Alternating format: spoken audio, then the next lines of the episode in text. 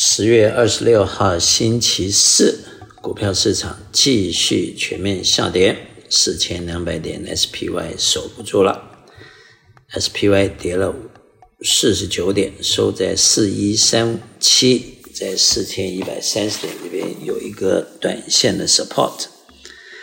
道琼斯跌两百五十一点，收在三二七八四，跌零点七六 percent，SPY 跌一点一八 percent，Nasdaq 跌两百二十五点，跌了一点七六 percent，收在一二五九五，分别跌零点七六、一点一八和一点七六。Nasdaq 最弱。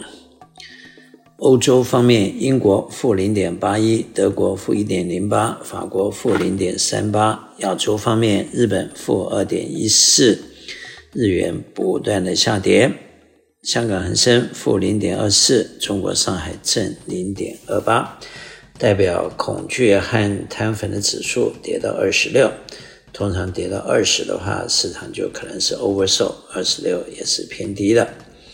美元指数上升到一百零六点六，应该是最近的高点。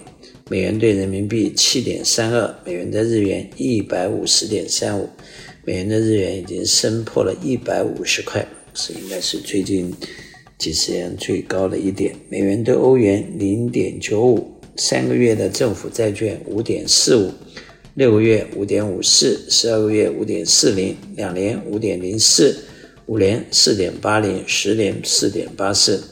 十年的政府债券曾经一度破了 five percent，但是现在破败到了四点八四。看来五 percent 这个地方，十年的政政府债券还不容易站上去。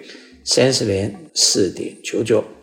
西德州油八十三块五毛九，布兰特油八十七块九毛，Natural Gas 三块两毛六，黄金一千九百八十四块，小麦五百七十九块五毛。美国第三季的 GDP 涨了四点九 percent，经济非常的强劲。目前看来，联邦有可能在十一月停止加息，等到十二月再说。市场基本上各方面的消息还是坏消息居多，除了地缘政治方面的俄乌战争之外，呃，中东呃以阿战争也是没完没了。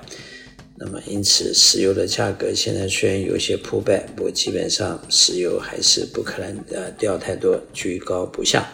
石油居高不下，又加上地缘政治和国际之间的这些彼此的牵制和产业链的断裂的问题，通货膨胀显然不可能很快的下降。如果通货膨胀不下降，利息就不会降。利息不会降的话，美国的经济就可能会进入比较 slow 的 situation。一般来讲，目前应该是在经济的 cycle 的 late cycle。Late cycle 的时候，市场基本上呃大部分都是坏消息，而且有可能会有一些想不到的的这个状况发生。目前从技术面来看，SPY 跌破四千两百点，近的 support 四千一百三十，再来就是四千点，再来是三千八百点。前面的阻力比较近的应该是。四千四百点，再来是四千六百五十点，是两个主力。那么四千一百三十点是不是能够守住？有待观察啊，因为跌了很多，所以 S 线基本上现在都是 oversold situation。这个 Fear 和归跌指数在二十六，可能还会再跌一点点，不过二十六也已经是偏低的。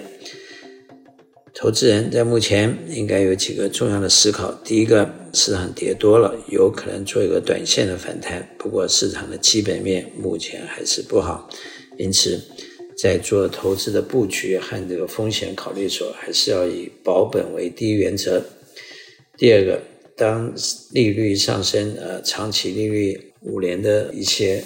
固定利息已经拿到五点八到六个 percent，然后三年呢也到五点六五到五点八 percent 的话，在这样的情况之下，在适当的时机锁定长期的利率作为这个借方，把钱借出去，所去赚比较高的六个 percent 的利息，说不定比投资股市更为安全、更为轻松。那么投资股市。还有风险，还不一定赚得到六个 percent，呃买 fixed income 的东西，什么都不用做，收利息就好了，轻松，然后基本上安全。第三个考虑就是，目前中美的关系有一些和缓的现象，习近平可能会参加我 APEC 在美国旧金山的会议。